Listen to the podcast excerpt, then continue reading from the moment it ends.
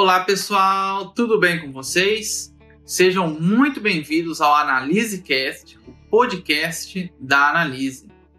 No episódio de hoje, nós vamos entrevistar nada mais nada menos que o professor Cosme Damião Cruz. O professor Cosme Damião Cruz, ele possui graduação em agronomia pela Universidade Federal de Viçosa, mestrado em genética e melhoramento também pela Universidade Federal de Viçosa e doutorado em agronomia voltado para a área de genética e melhoramento de plantas, com ênfase em biometria pela Universidade de São Paulo. O professor, ele foi professor titular da Universidade Federal de Viçosa, hoje é professor aposentado, né?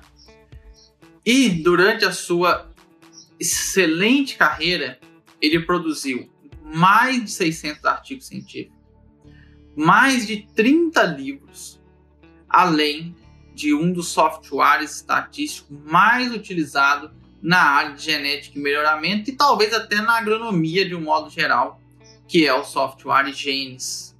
É um grande prazer receber o professor e vamos para o nosso podcast.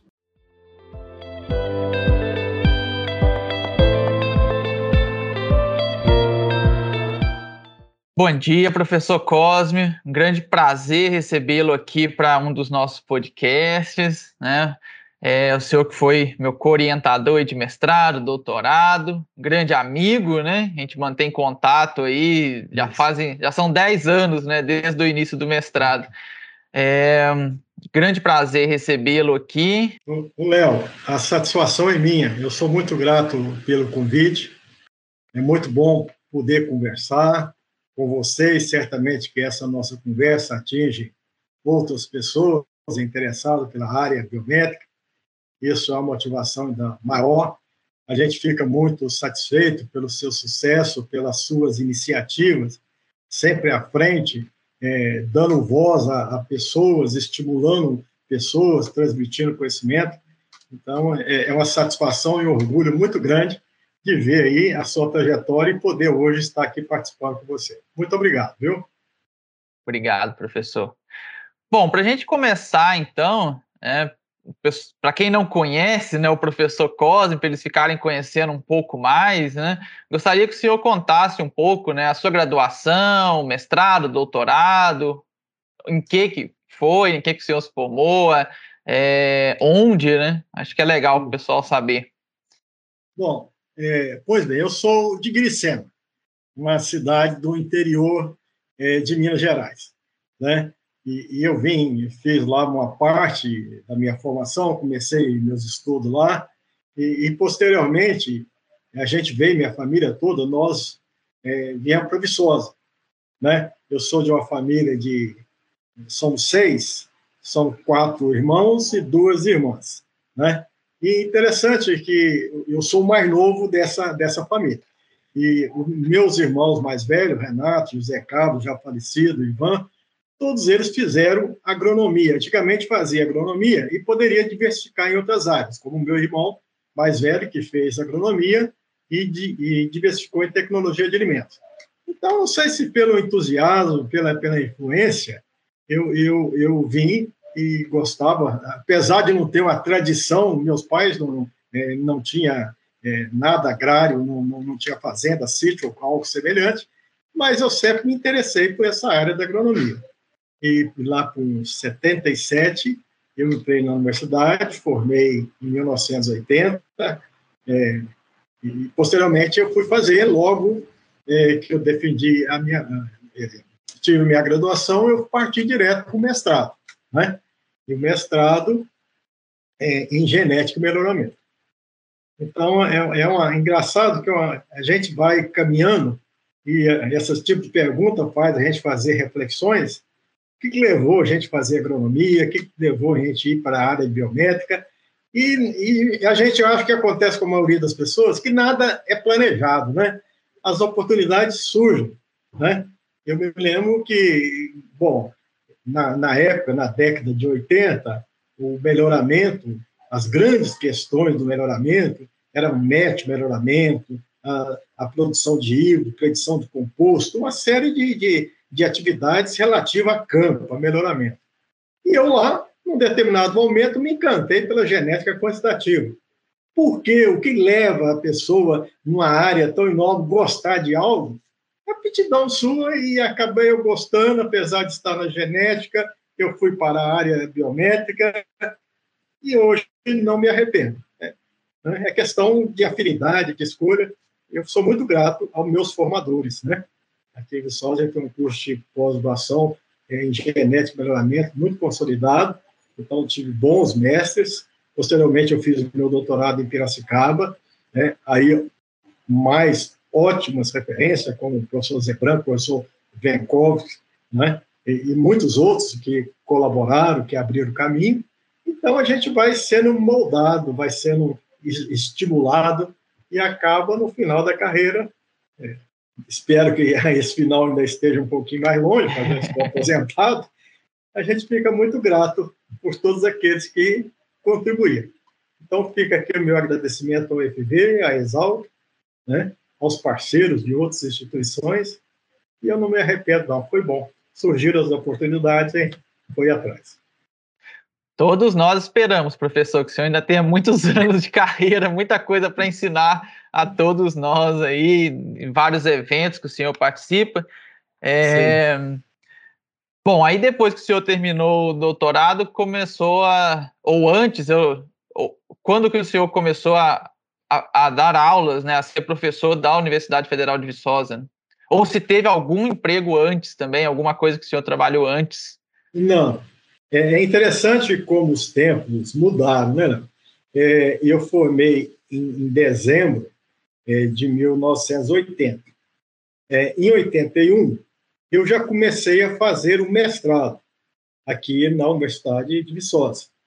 E durante esse mestrado, eu me lembro que teve um primeiro concurso na fruticultura. Eu passei, mas não foi o melhor classificado. E logo depois teve um concurso na área de genética.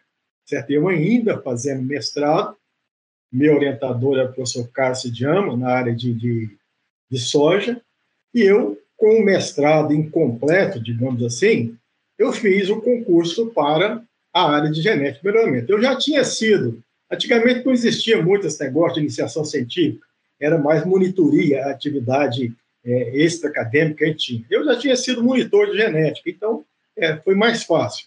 Aí veio o concurso de genética e eu, então, fui aprovado. Veja que eu fui aprovado sem o mestrado completo. Hoje, isso aí é, é, é raríssimo você imaginar que o indivíduo da graduação é, tem acesso direto à, à, à, universidade com os programas de pós-graduação tão consolidados. Então, eu, eu já, é, ainda no mestrado, isso até me levou a mudar de assunto de tese, eu estava trabalhando com soja, mas eu, eu fui para um grupo da área de genética que trabalhava com milho. Então, a minha, minha tese, eu até demorei com a tese de mestrado, gastei naquela época três anos para fazer um mestrado, porque nesse meio do caminho eu entrei na universidade, aí o professor Zé Carlos Silva, né, grande mestre, é, é, é que grande, contribuiu enormemente para a formação de, de muitos nesse país, Falou, não, já que você está aqui trabalhando com a gente, é, você então vai fazer uma tese em milho. E aí começar tudo de novo, a experimentação, a análise de dados, a revisão de literatura, isso eu sei que eu gastei um tempinho a mais. Ou seja, eu fui, eu fiz, eu fiz o meu mestrado de 1980 até 83, mas quando eu terminei o mestrado, eu já era professor da universidade, né? em genética e melhoramento, com tese em análise dialética em milho. Né? Foi Bem legal. Bacana.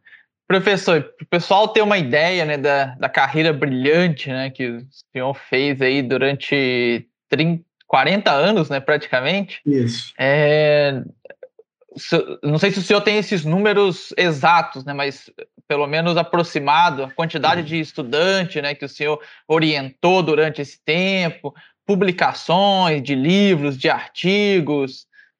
Então, é, o Léo, então é o seguinte, é interessante, é porque a minha opção foi até a opção inovadora. O professor Roland já trabalhava é, mais ou menos nesse estilo, eu acho que eu fui bem inspirado pela forma que ele trabalhava. Porque, na verdade, a gente, naquela época, hoje talvez não, não existia. Hoje é fundamental é, o profissional de análise de dados. Mas, como eu já, já comentei, então, naquela época, é, é, é, o assunto em genética e melhoramento era basicamente método-melhoramento. As grandes teorias de heterose, é, obtenção de híbrido e tudo mais. Então, era comum, muito comum na maioria das instituições, até hoje é, você é contratado e você se vincula a uma determinada cultura. Então, vou trabalhar com milho, vou trabalhar com soja, vou trabalhar, tá certo? Normalmente é um profissional e uma, uma espécie agrícola é, na área de melhoramento vegetal. É assim que funciona. E, e, e, na verdade, eu já, desde 40 anos atrás, eu já visualizei que a, a biometria teria um trânsito maior, certo? apesar de eu estar com um grupo que trabalhava com melhoramento de milho, é, eu, eu, eu, precisava, eu gostava de analisar dados. E, e, e, não poderia ser simplesmente análise de dados de milho, daquele que eu gerasse. Isso eu sei que eu catalisei uma série de profissionais, de professores, de colegas, é, é, ex-alunos, para fazer análise, seja ela de pimentão, de eucalipto, de tudo que viesse. Então, o meu caminho foi um pouco diferente do padrão. Mas para que isso acontecesse, né, é, eu precisei de ajuda de muita gente. Então, se você chegar numa instituição, eu quero ser analista de dados. É, se alguém te contrata hoje para fazer isso, é fácil. Mas se você quer abrir caminho, chegou, isso nem existe na sua instituição, isso vai ter que ter parcerias. Eu, eu analiso dados, mas eu, eu tenho que ter colaboradores. E aí, então, começou as colaborações, tá certo? Com a fitotecnia, com, com a, a, a engenharia florestal, então, muitos parceiros. E aí vem é, um grande número de publicação. Hoje em dia, isso está em moda, é a moeda de troca, publicar. Mas 40 anos atrás, a publicação sempre foi o meu trabalho. Porque quem analisa, analisa, interpreta, promove respostas. Então, houve bastante publicações. E a área de biometria é uma área que não estava tão consolidada nós tínhamos genética quantitativa aplicada ao melhoramento, é, que estava, né, que sempre foi a base do melhoramento. Mas os modelos biométricos não estavam assim é, concentrados. Bom, e aí então começa, é, as, começa as publicações. Eu tenho uma série de, de livros, eu, eu, acho que em termos é, é de orientações, eu não sei se 60, 80 estudantes de mestrado, doutorado, e aqui em Viçosa a gente participa muito no aconselhamento e esse aconselhamento é efetivo, né? você participa mesmo, você atende o aluno.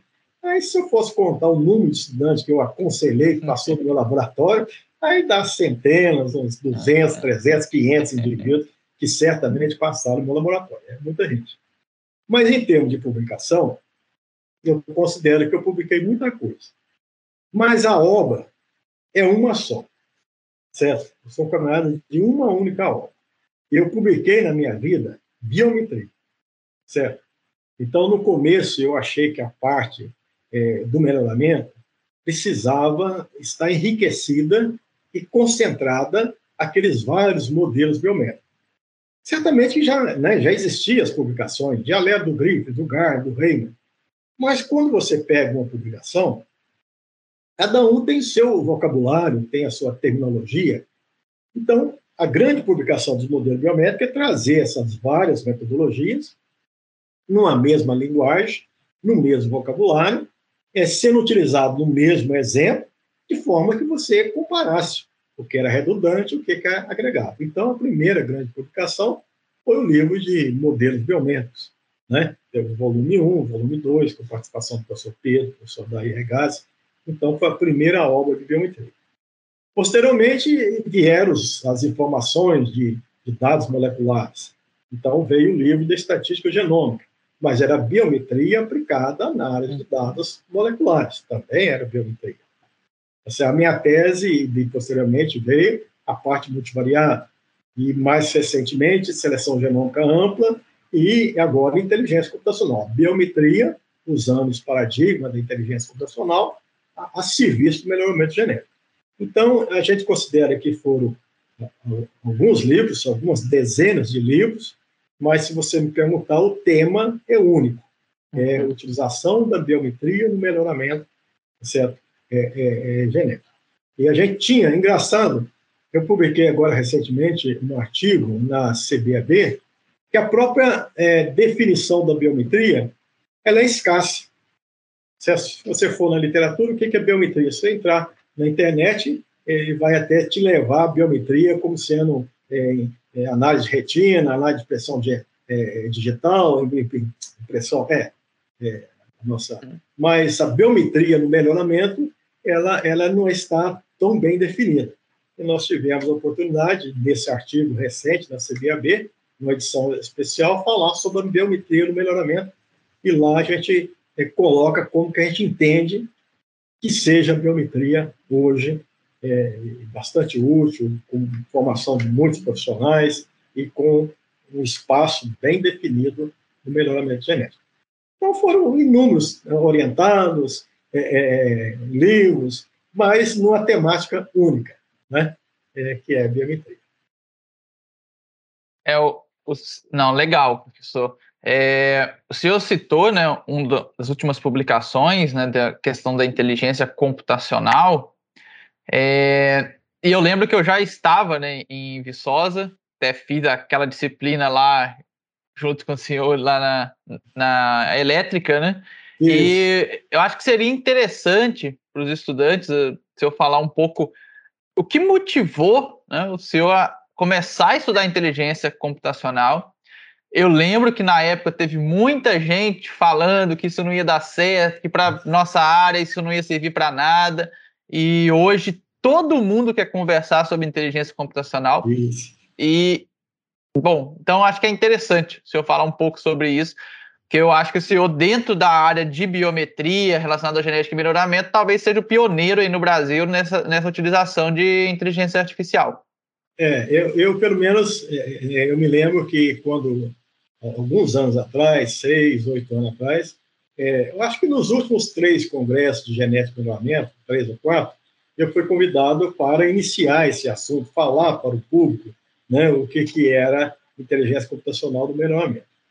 Mas é interessante que minha vida sempre foi assim, sempre é, tentar aceitar esses desafios. Né? Então, essa parte de modelos biométricos era algo que a gente imaginava que não existia, mas que era importante e que foi inserido no melhoramento genético.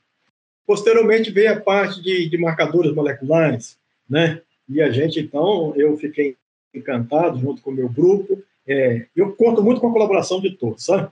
Eu me lembro que, num determinado momento, eu queria criar uma disciplina é, de estatística genômica. Aí, bom, mas eu não sei muita coisa sobre estatística genômica. Aí, junto com, é, com um grupo né, de estudantes, eu, eu vou criar. Alguém gostaria de participar? Sim. Aí forma o grupo. Então, mesmo que a gente não sabe, a gente vai crescendo. E a gente, então, aceitou aquele desafio e fomos para a parte genômica. Né? Desenvolvemos aplicativo, criamos um livro e tudo mais. E aí começou, a gente começou a perceber que essa parte de inteligência computacional ia ser importante. E aí eu tenho até uma influência do, do, até do meu filho, que fez engenharia elétrica, e que tinha esse vocabulário, sempre conversava e eu né, fui motivando, ah, isso tem potencial enorme é, para ser aplicado. Então a gente foi lá, fez a, a disciplina junto com o estudante de graduação. Né? Eu já tinha minha área consolidada, mas não vão aprender. Você, professor Moisés, nós sentamos lá direitinho, absorvemos, bom, isso aí tem aplicação. Né? E a gente começou a entender que isso era importante. É é um assunto que já foi estabelecido, começou desde 1943. E agora, com, com, com o avanço da informática, isso parece ser bastante interessante, porque ele leva em consideração uma série de aspectos de interesse, de levar em, em consideração efeitos multiplicativos, interações, a complexidade de muitas entradas e tudo mais. Então, mais uma vez, a gente é, visualizou é, que esse, esse tema é importante. Né? Uma, virão outros temas importantes também para a área, como, por exemplo, a análise de imagem. Né? Vai vir, certamente vai ser importante, e dentro de um contexto que você vai analisar dados não no desktop, não no computador de mesa, mas em celular. Isso vai. Tá? Então, são novidades é, que a gente precisa estar atento e precisa levar, transformar esse conhecimento, que é relativamente considerado relativamente complexo, para o, o, o pesquisador que tem interesse, certo? De uma forma simples, o mais simples possível. Então, hoje em dia, nós temos domínio de, de inteligência computacional, de percepto multicamada, rede base radial, BAG, BOOST, é, é, é, Randall Forest, é, é, regressão por spline, é, neurofuse. Tudo são técnicas que, atualmente, nesse momento, a gente considera que são até escassas, não, não, não, não foram empregadas continuamente, mas que nós já estamos trabalhando e já estamos convertendo essa complexidade na simplicidade, certo? É, eu já posso chegar numa aula com meus alunos aqui e abrir um tema, vamos falar sobre neurofuse? Bom, pode ser que, mas eles já, já assimilam o vocabulário, mesmo que não entenda a técnica, mas entende do vocabulário. A gente facilita de forma que eles podem agora ouvir outros especialistas, mas que vão entender perfeitamente, vão, vão inserir aquele, aquele tema dentro da sua aplicação. Então, foi bastante interessante, foi, foi uma das, na finalzinho da minha carreira, antes de aposentar, digamos assim, é um investimento, um investimento certíssimo, tá certo? Uma visão, uma, é, é, num passado de uns 10 anos atrás, de saber que, de fato, era importante, e nós, hoje em dia, quando nós imaginamos que o assunto é importante, a gente tem a, atitude de começar a estudar esse assunto pelo primeiro degrau. É muito ruim em ciência quando um indivíduo gosta de um tema e pula os degraus, né? se encanta por aquilo e sem conhecer a base, ele vai se encantando e depois ele se decepciona facilmente. Mas aqui não. Então, a inteligência computacional aqui, a gente oferece disciplinas, mas do primeiro degrau. O primeiro modelo de Macrobit, Adaline, Percepto. Então, mesmo que isso já esteja obsoleto, mas é história. Você precisa é, trilhar a história para conhecer, e aí então você vai conhecer as novas técnicas, as redes populacionais e tudo mais, mas desde que você saiba tudo é, do primeiro degrau. Então, essa tem sido a nossa trajetória. Não, a gente sabe da importância do tema, mas não pega atalho. Não, é, não adianta pegar atalho. O, profissional que pega atalho, ele acaba sendo muito superficial e acaba cometendo alguns erros e, às vezes, condenam certas áreas que não foi dada a devida chance. Né? Então, muitas vezes se quer muito de inteligência computacional, mas, como não sabe das propriedades, é querer algo que ela não te fornece.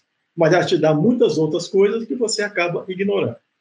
Então, é, é para mim, que trabalho na universidade, é interessante que a gente pode ofertar disciplinas acadêmicas e começando do começo. Né? Mesmo sabendo usar, ó, eu, vocês querem usar isso, mas vocês têm que ouvir o que, que aconteceu desde 1943. Agora você pode é, ver as inovações, mas desde que o conhecimento já esteja consolidado e solidificado. Essa é uma tarefa interessante. As disciplinas, né, muitas vezes se fala é, nas publicações, nos livros, né? mas a gente aqui, o nosso grupo, eu, o professor Del, o professor Pedro, né? É, nós contribuímos muito com disciplinas, o que é raro, certo? Então, é, é criar disciplina de estatística genômica, criar disciplina de diversidade, criar disciplina de inteligência computacional, porque isso não, não dá um reconhecimento no currículo Lattes, tá uhum. isso não, não é tão reconhecido. E é um trabalho enorme de formação é, talvez seja o trabalho mais importante, mas que gasta tempo. Né? Você ofertar uma disciplina que ninguém ofertou no país, olha, você vai gastar o tempo de formar o material, de formar a lista de exercícios, aplicações e tudo mais, e você está aprendendo. Mas é uma atividade que a gente faz bem aqui. Eu percebo professor Pedro, o professor Leonardo, o professor Zé Marcelo, né, estão atentos em levar um conhecimento sólido sobre a operação. Muito legal.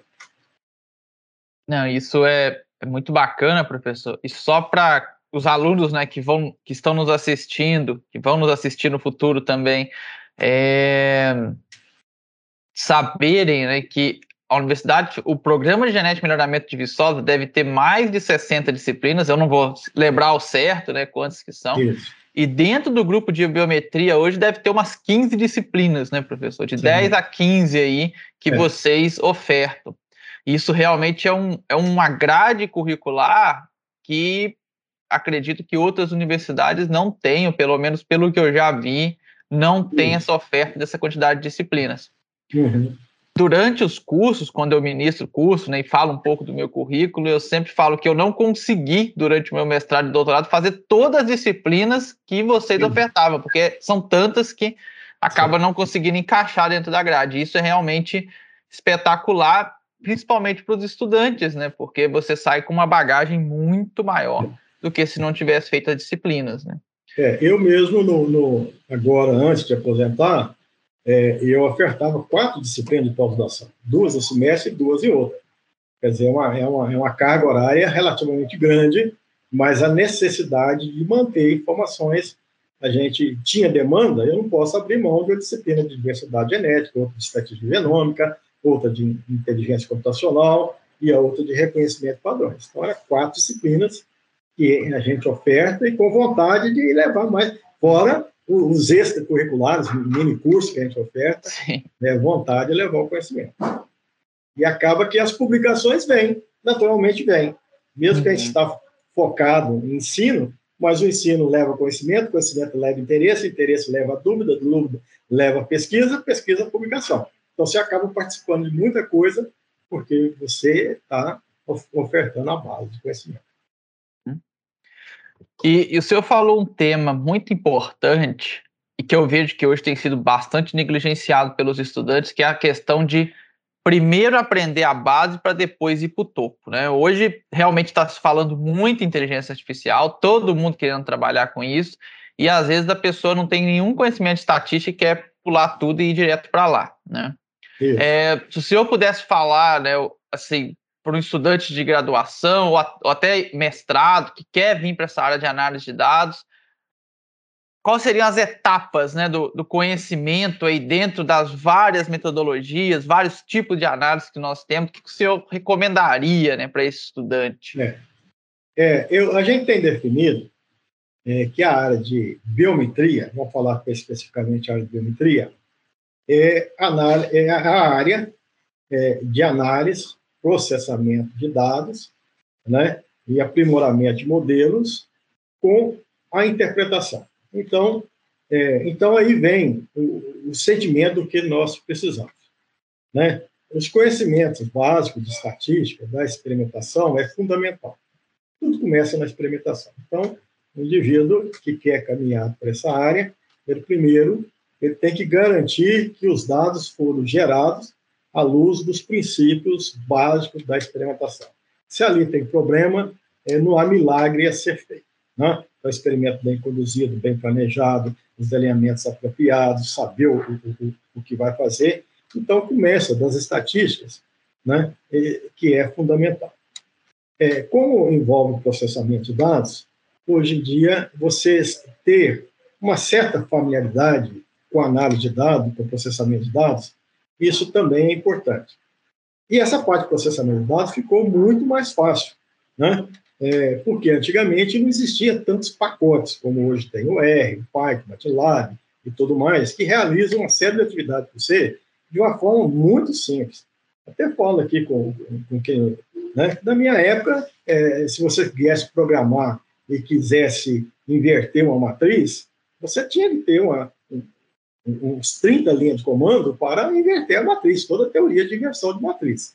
Hoje em dia, você pega um pacote, coloca lá inv, x, tem a resposta. É. Você quer multiplicar uma matriz A por B, você tinha um punhado de comando para multiplicar A vezes B, você tinha que saber entender. Hoje, você coloca A asterisco B, você tem um produto. Então, hoje em dia, o processamento, a gente fala processar dados, bom, não precisa assustar. Tem os scripts, a maioria, tá, é, muita coisa está pronta.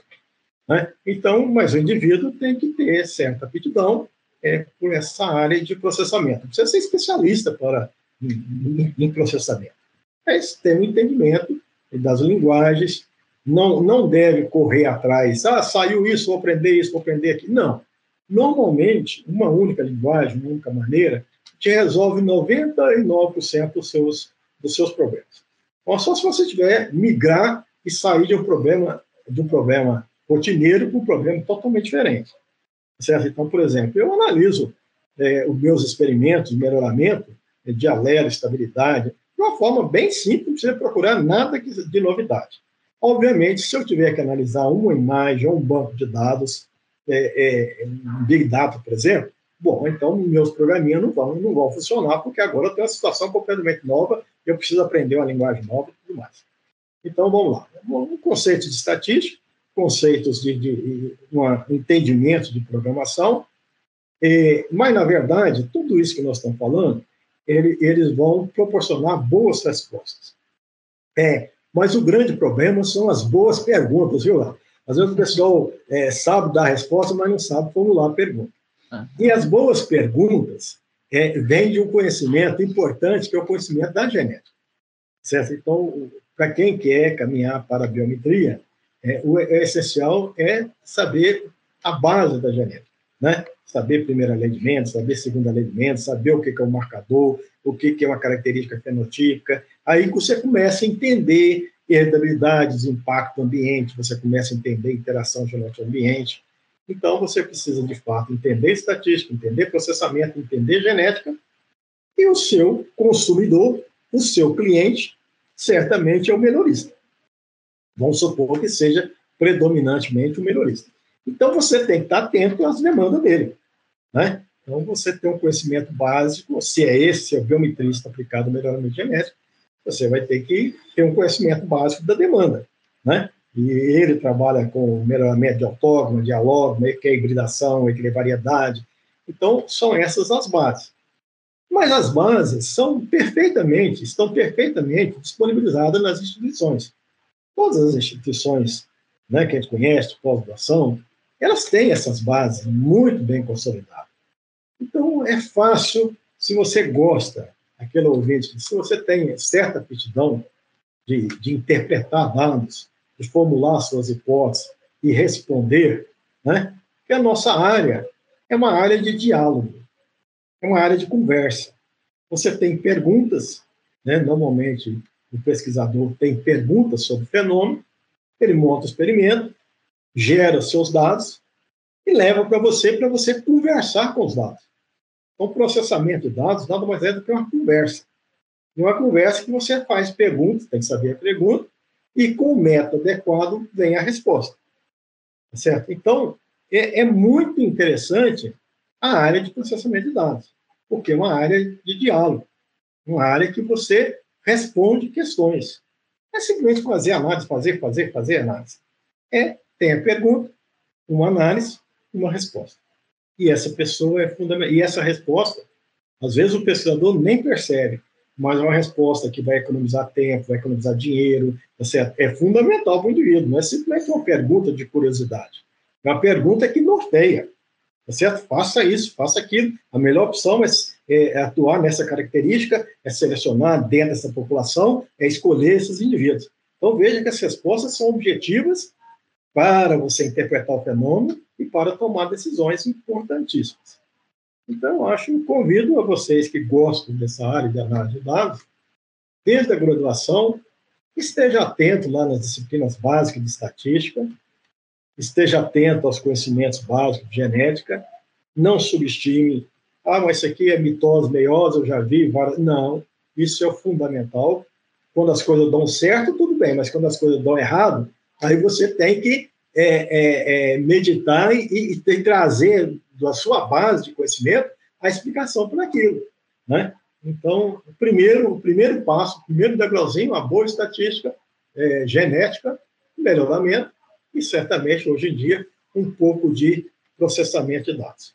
Processamento, eu acho que, por incrível que pareça, disso que eu falei, eu acho que o processamento de dados, no meu entendimento, é a parte mais fácil.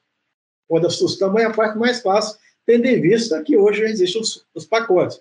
Quer fazer análise de alérgico? Tem o um pacote de alérgico. Quer fazer análise de habilidade? Tem um pacote disso, daquilo. Uhum. Mas por que, que você quer fazer isso? Bom, aí precisa das outras áreas. Quando vem a área de processamento, eu acho, imagino que não seja tão difícil. Basta você gastar um tempinho, você sobrevive. Não vai ser o melhor especialista em programação, mas para dar resposta aos seus problemas, esse vai ser é, a melhor, melhor oportunidade. Legal, professor. É, eu sempre comento nos cursos, né, quando a gente vai falar alguma coisa dentro do R, algo assim, olha, com um comando você roda uma análise de variância, ou faz um Exato. teste multivariado, Isso. Essa parte é fácil, né? É. Não, não é nenhum problema. A interpretação talvez é muito mais difícil é. para quem não, não tem a base, é. né? E você precisa, e, e, e só complementando, uhum. então você precisa de estatística, por exemplo. É, mas eu percebo é, que você não precisa entender muito. É, algumas pessoas sim, mas não é para todos. As deduções de fórmulas, tá certas derivações, isso às vezes não é tão importante. Como é importante você conhecer. Se eu quero estudar, minha pergunta é: eu quero estudar a relação entre características. Como que ela tem a característica alvo, tem algumas características secundárias que possa explicar a característica alvo. Certo?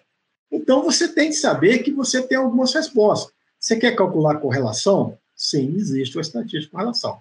Simples. Você quer calcular correlação parcial? Existe correlação parcial. Ah, você quer análise de trilha? Bom, tem uma variável principal, outra explicativa. Você quer correlação canônica? Então, veja, é como se, se você tivesse a pergunta, a fome, e você vai no restaurante, certo? Mas você não sabe o que pedir. Não é que você precisa saber cozinhar o arroz, o feijão, o macarrão, uhum. mas você nem sequer sabe o que pedir da estatística, que são respostas apropriadíssimas. Né? Ah, não, me dá aí uma correlação. Não, eu quero, eu acho que, que existe correlação parcial, para mim vai ser importantíssimo, porque é, a altura de planta influencia a produção, mas eu tenho uma variável auxiliar aqui, que plantas mais altas dá mais folha, dá mais doença. Então, veja, eu não preciso deduzir correlação parcial, correlação canônica na de trilha, mas eu preciso ter os conceitos dessas técnicas, que são excelentes respostas para as minhas perguntas. A mesma coisa é, é, às vezes eu tenho genes de lá, as pessoas perguntam, ah, eu queria saber o comportamento diferencial, é, o, que, que, o que provoca interação. Bom, então você vai fazer um estudo de análise de variância, depois você pode pormenorizar o estudo genótipo, vai estabilidade, adaptabilidade, ou vai para a estratificação. Então, a sua resposta tem caminhos. Ah, mas eu não sei fazer isso. Bom, mas isso aí você sabe, mais ou menos a filosofia da técnica, você aplica. Isso que é o importante. Mas, às vezes, nós gastamos tanto tempo em ter fórmulas, expressões, complexidade que o indivíduo se recusa a aprender. Mas você não precisa aprender a técnica, você precisa aprender o potencial da técnica, o uso da técnica. E isso é igualmente importante. Então, veja que é, é preciso a gente estar atento, é, porque a parte de análise e interpretação de dados ela é universal, não é só em genética melhoramento, qualquer área precisa análise e interpretação de dados, e o indivíduo que tem esse conhecimento, ele pode te ofertar um menu, você ó, tem essa, essa, faça a pergunta e eu te ofereço aí alguns caminhos. Ah, eu quero esse caminho. Então, vamos atrás dele. Então, esse que eu fiz a questão. Não, perfeito. É, isso muita gente pede, às vezes, análise, né? Chega para a nossa empresa mesmo e, e, é, e, a gente pergunta, mas o que, que você quer de resposta? Isso. E a pessoa não tem ideia.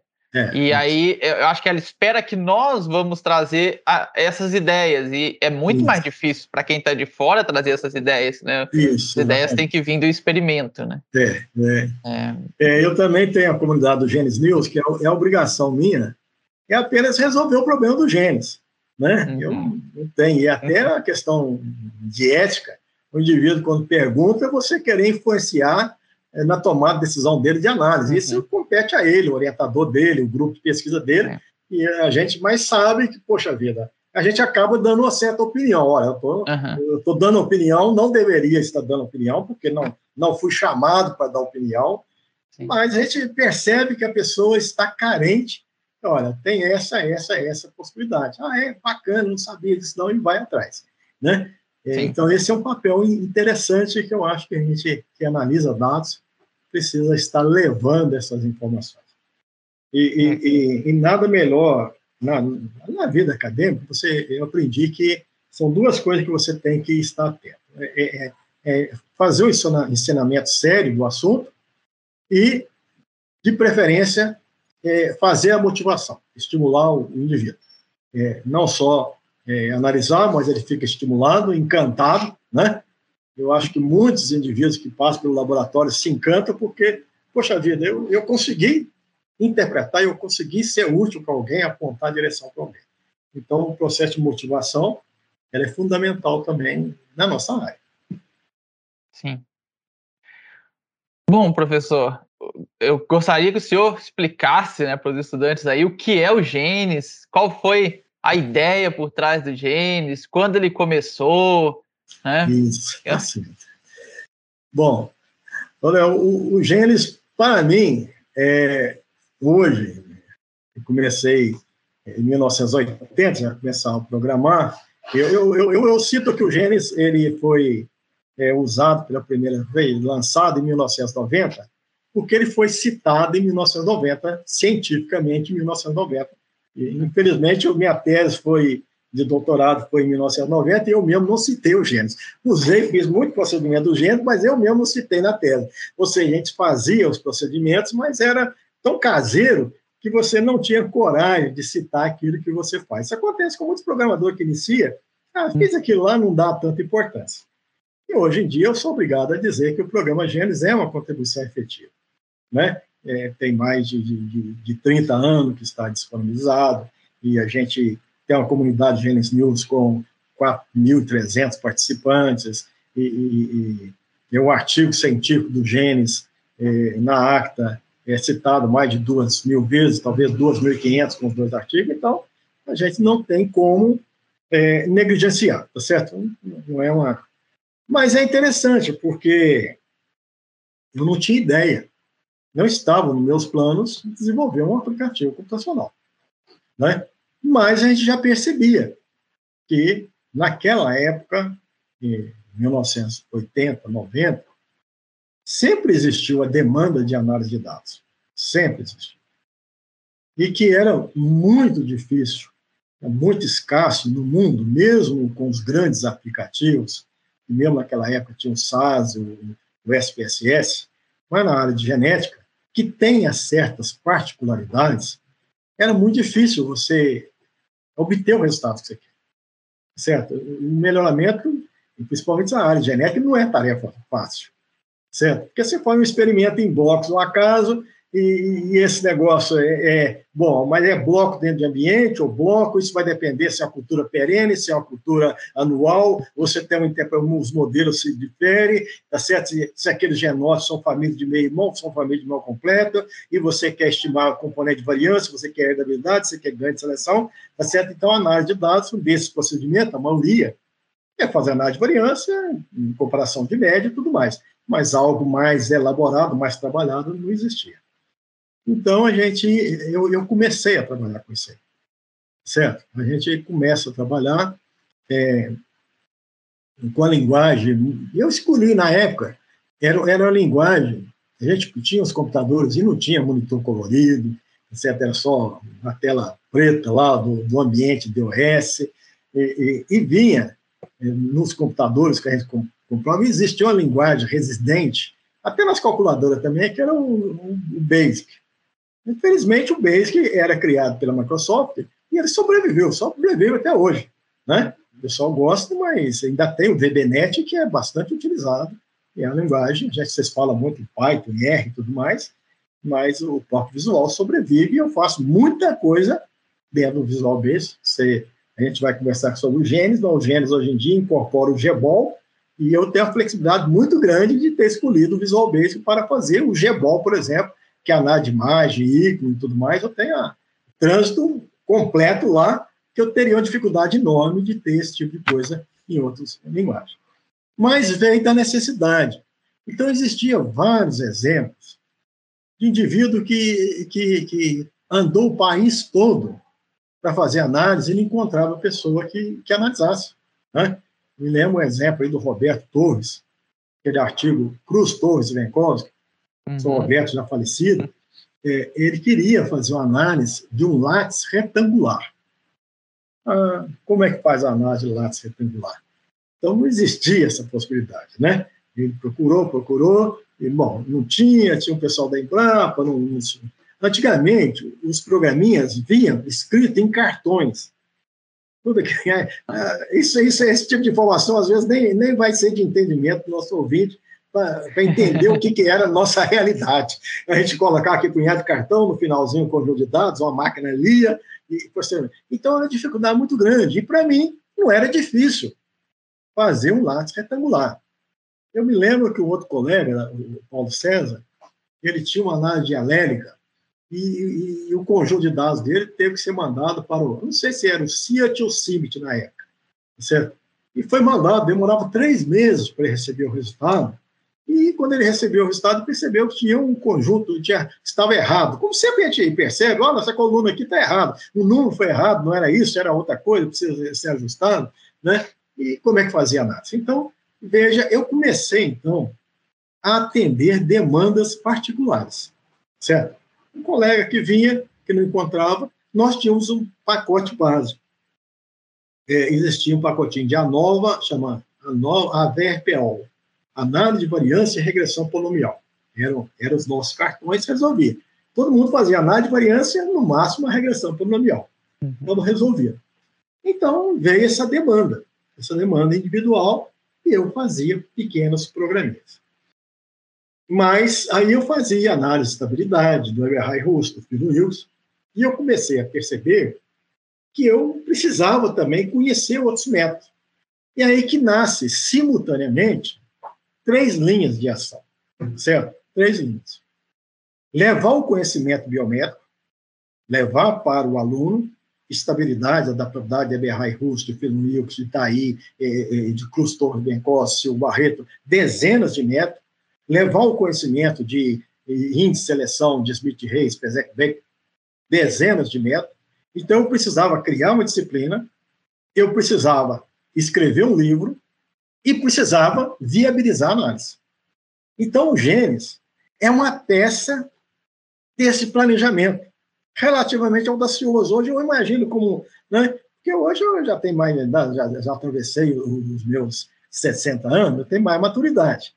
Mas, de toda forma, eu chamei para mim, naquela época, ainda menino, né, é, é, em 1980, 90, ainda recente, a responsabilidade de abrir essa frente. E fiz, criei a disciplina Modelo Biométrico, hoje em dia brilhantemente lecionado pelo professor Pedro, tá certo? Eu criei os dois livros, o primeiro livro, o segundo livro de, de modelos biométricos, e aí veio o óbvio, como fazer análise, como popularizar. Por isso que eu falo que sempre a obra é única. E por isso que, às vezes, é, eu, ao nosso ouvinte, vocês que estão começando a tarefa, faça uma obra a longo prazo. Né? Às vezes vocês veem uma historinha no Facebook, vai ser verdade. Pergunta para um pedreiro o que você está fazendo. Ah, o pedreiro fala, eu estou fazendo um muro. O outro fala assim, ah, eu estou fazendo um cercado. O outro tem a visão, não, eu estou fazendo um prédio. Mesmo com aquela cerquinha, ele tem a visão de que ele está fazendo um prédio. Então, a mesma coisa aconteceu comigo. Certo? Eu não estava, eu estava fazendo a reunião de pequenos procedimentos para atender demandas específicas e uma tarefa de levar conhecimento de biometria. E, de certa forma, eu fui muito feliz e, e, e porque tive parceiros. Para eu ter problemas, esses problemas tinham que chegar a mim. Como é que eu, como é que eu ia ter um exemplo de estabilidade, de índice de seleção? Então, a fitotecnia, por exemplo, abriu as portas para mim. Todos, a maioria dos pesquisadores, se você citar nome aqui, foram meus parceiros. Você é professor Galvão, no milho, professor Cardoso, no feijão, professor Tuneu, na soja. E eles me traziam, me bombardeavam de dados de situações diferentes, que eu encaixava na minha disciplina, no meu livro e no aplicativo Gênesis. Então, o Gênesis é uma contribuição de todos, mas é uma resposta a algo que eu construí. Aí veio o Gênesis e tomou o corpo. O Gênesis era DOS, num determinado momento, esse momento veio em mais ou menos 95, o ambiente que vocês conhecem de, de Windows veio do Windows 95. Eu falei, não vou aguentar, não. Esse negócio de migrar para o Windows, esse negócio de arrastar é, ícone, de, de, de, ter a lixeirinha, e esse negócio é complicado demais da conta. É igual quando aparece, né? Depois de certa Sim. idade, se me aparecer um, um, celular novo, aí eu não consigo nem, nem, nem telefonar no celular, eu consigo, porque é tanta coisa nova. Então, surgiu o Windows, mas aí com, com, com outros colegas nós fizemos aí um mutirão para aprender, e aí o Gênesis migrou para Gênesis versão Windows. E hoje tem muita coisa, o Gênesis agrega hoje o GMOL, a, a análise do GQMOL, é, a parte de, de, inteligência computacional, hoje eu, eu, eu, eu faço integração do Gênesis com R, com o MATLAB, Então, eu, eu, eu tenho a expectativa de que o Gênesis viveu 30 anos e tem caixa para mais 30, dado que ele está antenado na necessidade. E sobrevivência na área de informática é um grande atestado de utilidade. Que quantos aplicativos vocês já conheceram e que hoje já, tá certo, deixou de existir no mercado. E o Gênesis é também um atestado de perseverança. Porque quando, por exemplo, mesmo se é no Windows, quando você passa do Windows 8 para o 10, para a versão 95, é um Deus acuda. Tá certo? Hoje em dia, eu não sei quantos projetos são Gênesis, é, é, eu não sei, mas digamos que seja 1.200, eu, tenho, eu tinha isso aqui, já, já esqueci. Hum. Mas se você falar comigo que você vai fazer outro Gênesis, se você trabalhar todo dia, você vai gastar uns três anos, certo? Então, vou, não, vou jogar fora, eu quero o Gênesis. Por isso que muitas vezes as pessoas falam assim, ah, por que, que você não faz o Gênesis no sistema Linux? Aí eu penso, penso, isso vai me dar um trabalho, isso não é trabalho de um ano, não. Então, como eu estive muito preocupado em aumentar o número de procedimentos, certo? Eu, eu então, eu prefiro aumentar o número de procedimentos pra, do que para migrar em alguma coisa muito sofisticada. É, certamente que eu, eu, cometi erros de decisão no passado, poderia já ter preocupado em fazer o Gênesis em inglês. Eu, hoje em dia, já tem ele, mas alguns procedimentos, dificuldade muito grande. Então, alguma coisa que eu negligenciei no passado, eu percebo que poderia ter sido melhor. Mas a gente mesmo nem sabia é, desse potencial de uso. O Gênesis sempre foi gratuito, sempre foi não. Então, a quantidade de gente que usa é muito gratificante. Foi algo que eu não imaginei, foi um, um, um apêndice na época, mas que hoje eu acho que foi uma, uma contribuição importante, relevante para a ciência e ter com esse programinha simples, sempre foi lidado como um programinha, mas que funciona, resolve seu problema, tá certo? E, e, a gente fica muito feliz de ter essa abrangência, de ter esse uso, de ter esse reconhecimento. Sou muito grato, né? Fico feliz de, no final da carreira, ó, tem aí os livros, as disciplinas, o programa Gênesis, o dever foi cumprido, né? Eu, porque muitas vezes você vai caminhando, a gente, é, é, a dúvida de todos nós. A gente é jovem e tem que fazer escolhas. Né? E é bom quando chegar no final, essas foram as minhas escolhas. E as escolhas valeram a pena, tá certo? Eu acho que valeu a pena, não, não gastei meu tempo, não foi tempo perdido. Né? Deixo aí o patrimônio aqueles que viram. É, sem, sem sombra de dúvidas, né? O legado que o senhor tem deixado é algo espetacular, né? Com os artigos, com os livros, que são livros que a gente não encontra em nenhum outro lugar. Né? É, realmente, né, principalmente os livros de biometria, acho que são espetaculares. É, e o software Genes é algo né, Mas, incrível. Mas, assim. é o seguinte, não há como eu ter optado pela biometria, pelo aquilo que eu trabalhei, se eu trabalhasse com porta fechada. Se eu fosse um camarada egoísta. As portas se abriram, e muito para mim, eu tinha que ter as portas abertas, porque a minha porta sempre esteve aberta. Tá certo? Era é mão dupla. Então, esse também é um problema que a gente precisa realçar. Tá certo? Eu só sobrevivi, só contribuo, porque todos me ajudaram. Todos me ajudaram. Tá certo? Em exemplos, em aplicações, em colaborações, em parceria, traduziu na quantidade um volume grande. Mas a gente percebe que isso é relativamente raro. As parcerias, às vezes eu fico até preocupado, e às vezes o camarada vai para o exterior, vai vamos fazer contato, fazer parceria.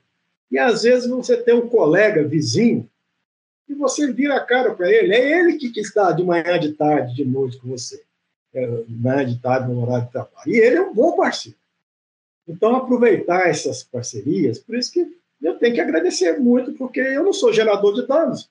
Tá certo? Eu plantei meus pezinhos de milho lá no mestrado, mas eu não sou gerador de dados. E quanto basta eu, eu querer? Ô, fulano, você tem esse problema? Vamos trabalhar junto nessa análise aqui? Vamos aplicar a inteligência computacional? Vamos. Então, há uma receptividade. Assim, foi criado esse ambiente. Se você pretende analisar dados e ser, é, é, é, não ter o espírito de equipe, de colaboração, Isso não vai dar certo.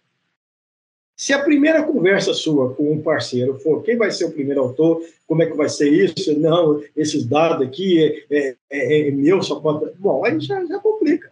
Certo? Aí eu já até abandono. Não, eu quero fazer muita coisa. Eu não quero analisar esse meador de dados. Eu quero esse, mais esse, mais esse, mais esse, e nós vamos junto. Aí você estabelece a parceria de confiança, certo? Você abre as portas também, por isso que as portas se abrem para você quando as suas portas estão sempre abertas. Estão mesmo abertas. E você sabe disso. O meu laboratório ele recebe qualquer indivíduo, independente. Ele senta lá, se tiver espaço, senta lá, se é meio orientado, se não é meio orientado o tratamento é exatamente o mesmo para todos, desde que esteja motivado, bom que bom. Então, essa é a ideia. Sou muito grato, muito grato mesmo. Não há condição de sobreviver, de contribuir, se não fosse a ajuda de muita gente. Em especial do meu grupo, né? Eu sou Pedro, eu sou Leonardo Berg, a fitotecnia inteira, né? E a parceria com o grupo da estatística. Moisés, Camila, Paulo Secom, e outros fora da minha instituição, que também é muito contribuído. Mas o trânsito que a gente tem é muito fácil, muito prazeroso, e isso que resultou em sucesso. Isso é verdade, pessoal. O professor Cosme está sempre aberto. Às vezes até algumas pessoas me procuram, eu falo, olha, entra lá no Gênesis News e o professor Cosme vai conseguir te ajudar melhor do que eu. Às vezes eu mando lá alguns estudantes assim, ó. Algumas coisas que eu não, às vezes não sei responder. E olha, eu sei quem pode te ajudar. é bem. E, e, é bem assim, pessoal. É, eu tive o prazer né, de conhecer o professor Cosme, de conviver com ele tantos anos junto ali. E eu sempre falo, né, nos meus cursos eu sempre deixo claro, é a pessoa mais inteligente que eu conheci ah, na nossa área aí, no, acho que não tem comparações. é, e a simplicidade é o que faz do senhor hum, melhor ainda, né? Melhor do que, do que o, o, o que além do conhecimento, né? É o que o senhor uhum. fala. Às vezes pessoa tem muito conhecimento, mas acaba não conseguindo passar isso para frente, ou não tem vontade de ajudar ninguém, e aquele conhecimento fica preso, né? E o senhor faz completamente diferente, é, passa esse conhecimento aí para todos através do bate-papo, igual estamos fazendo aqui hoje, né? Através do software, é, através dos artigos, dos livros, de, das disciplinas, das orientações, de tanta coisa aí. Né? Então é, é um, um grande avanço dentro da, da genética e melhoramento ter né, o senhor tantos anos aí é, ajudando. Ainda bem que o senhor não ficou lá só no milho do, do mestrado, é, foi para Pois é, são, eu fico imaginando, esse modelo de ficar é, generalista, analisando todos, não é um modelo comum. Quer dizer, eu me inspirei, o professor Benkowski, ele, ele, ele trabalhou muito desse estilo, ele era também biometrista, ele analisava dados e ele, então, mas é, é difícil, mesmo na instituição, encontrar normalmente o, comum é encontrar um pesquisador e uma cultura. Então, já foi uma atitude aí de, de arriscada, né? Não, eu vou atender todo mundo, vou atender todo mundo, mas precisa, nessa proposta, ela, ela na hora que você fala que vai atender todo mundo, significa que né, vai precisar também da colaboração de todos. E, e, e aí eu, eu tive muita colaboração. Nossa. E aí eu aprendi muito porque a gente é muito inocente, né, Nelo? Às vezes a gente chega um conjunto de dados, poxa, como é que eu posso dar opinião em análise de dados de soja, certo? Ou o outro vem de milho, tem as particularidades. Uhum. Então você, você contribui até certo ponto. A outra parte vem da parceria. Olha, tem essa particularidade da cultura, tem isso, tem aquilo. E, e, e, e aí, você que está ajudando, o camarada é seu. É, é, você está aprendendo muito. Né? Às vezes a análise é a menor das partes. Para fazer análise, né? É, você conduziu o experimento, você tinha sua pergunta, você sabe qual é, é, o que, que, a sociedade quer daquilo. Então, existe um conjunto de conhecimento que você aprende. Né? Você, você consegue perceber. Então, a gente acaba ensinando e aprendendo, porque o parceiro ele vem com um problema e vem com uma história para contar. E aquela história você vai acumulando. É muito legal, muito, né? Muito gratificante. E hoje é, tem muitos estudantes de outras áreas, sem ser a genética e melhoramento, que procura para usar os genes. Como que está essa questão? Então, eu, eu, eu, eu percebo que sim, tá certo? apesar do genes, a palavra genes vem de genética e estatística experimental. E, e, a história começou com a parte genética mesmo. Né? A minha ideia, tanto é que o, o primeiro módulo do genes era o módulo de biometria, é o diferencial. Né? Que pode ter sido até um, um erro, né? porque eu, às vezes, pergunto para o usuário, é, e eu tenho tentado corrigir isso agora nas versões atuais. É, quantos genótipos tem o seu arquivo de dados? Tá certo? Uhum. Então, posso perfeitamente perguntar quantos tratamentos, Sim. Né, que é um vocabulário mais universal do que, que é o genótipo, é, é um vocabulário do geneticista. Uhum. Mas aí, né, aí, fazendo os procedimentos que eram raríssimos, né, os procedimentos biométricos, de análise de trilha, de, de seleção, de, de reino, de não sei o quê, eu tive que criar um procedimento estatístico experimental. Era fundamental que um procedimento teria análise de variâncias, regressões, correlações, né, regressão e tudo mais. Né? É, em 1990, eu, eu, já era o meu primeiro espírito inovador, aí, que a minha tese foi aplicações de técnicas multivariadas no melhoramento genético. Então, a multivariada era, naquela época, como é a inteligência computacional hoje. Era de um desconhecimento muito grande. Né? Em 1990, eu aprendi pela primeira vez a palavra alto valor, alto vetor, isso não estava no vocabulário. Não existia. O que era raiz característica? Era sinônimo? Não era sinônimo? Então, então é, eu coloquei no gene, já era inovação, um modo de análise multivariada. Tem muita coisa, componentes principais, variância canônica, análise de fatores, tá certo? Muita coisa. Mas esses procedimentos, aí que vem a resposta, são mais universais, não são necessariamente de genético melhoramento. Análise multivariada aplica em qualquer área, análise de variância e regressões estatísticas também, né? E aí foi avançando nas áreas de genética. Hoje em dia nós temos módulos específicos de genética, como diversidade genética, genômica, GBOL, mas temos módulos fáceis de ser usado é, na parte de estatística como um todo, estatística experimental, multivariada, inteligência computacional e tudo mais. Então, a gente percebe é, é, é que hoje tem um uso mais amplo, tá certo? É, é bem interessante que várias pessoas analisam e eu tenho tentado amaciar, fazer essa comunicação, né, é, quebrando essa, essas palavras que às vezes é genótipo, genótipo, genótipo, mas eu gosto que os genes têm o diferencial da genética. Porque na genética, quando o camarada pede uma análise de variância, qualquer um quer análise de variância, mas o geneticista ele quer análise de variância e quer componente de variância, e quer habilidade, e quer correlação genética. Isso é inerente à área. Você não faz análise de variância sem querer isso. Tá certo? Então, eu já, esse subproduto pode atrapalhar, mas é fundamental na área de genética o que dá o gênese o diferencial, desde seu nascimento ao diferencial. Então, eu, eu vejo, são dois aspectos. Então, eu vejo que é utilizado e, e eu percebo a abrangência do genes em pesquisadores de outros países. Certo? Lá no Genes News temos, temos lá amigos, até que depois adicionaram o próprio Facebook, isso, porque às vezes a gente começa a conversar sobre análise de dados, essa conversa demora meses. O camarada, certo, até interessante, e e ele escreveu um artigo, ele era do Egito, né, do Egito, escreveu o um artigo, depois mandou para mim, professor, eu publiquei, citei o Gênesis, agradeci ao senhor pela atenção. Então, a gente percebe, né, já tive oportunidade é, de resolver o problema online, quando nós estamos usando assim câmera, tá certo? Resolver o problema de indiano, tá certo? Muito gentil, na, abriu a câmera para resolver, olha, estou com esse problema aqui, isso, aquilo, então, sem restrição nenhuma, às vezes pela, pela idioma a gente pede ajuda, né? na época o Renato me ajudou bastante aqui, ó, vai traduzindo aí eu, e a gente vai vendo o que isso vai dar.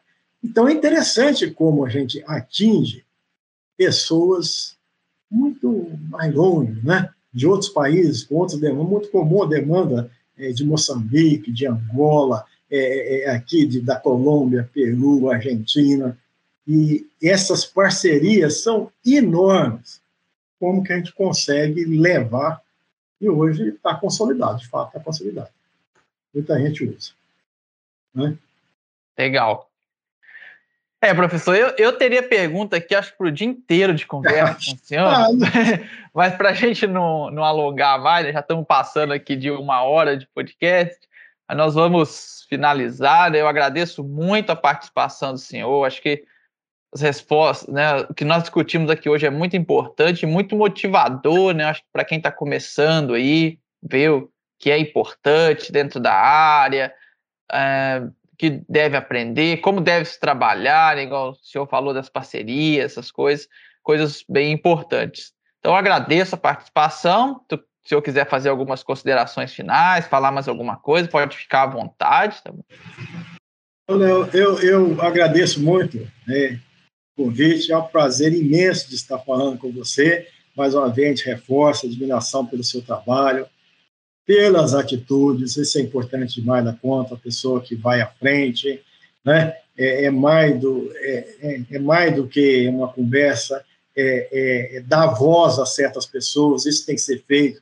Tem tanta gente aí que precisa também ser ouvida, porque tem história para contar, visões que às vezes, puxa vida, é, são trajetórias é, interessantes e que tem certeza que muito ouvinte começa, está começando a sua carreira agora, tá certo? E é assim que funciona, é, não, não, é, não vai atrás do modismo, porque às vezes você decepciona, você tem que ter um, um projeto de vida, mesmo que aparentemente não seja a melhor opção naquele momento, as minhas opções não foram as melhores opções é, naquele momento do, do, do staff do, da, é, da comunidade científica, escolhi o caminho porque gostava, e se você gostar daquilo que faz e fizer bem, tiver perseverança, vai valer a pena. Tenho certeza que vai valer a pena deu essa contribuição ali, né? É, não foi pela moda e, vai valer a pena. Eu agradeço muito, é, tenho certeza que esse canal será um sucesso e tenho certeza que a contribuição que você dá, não só pela sua empresa, sua maneira de lidar com as pessoas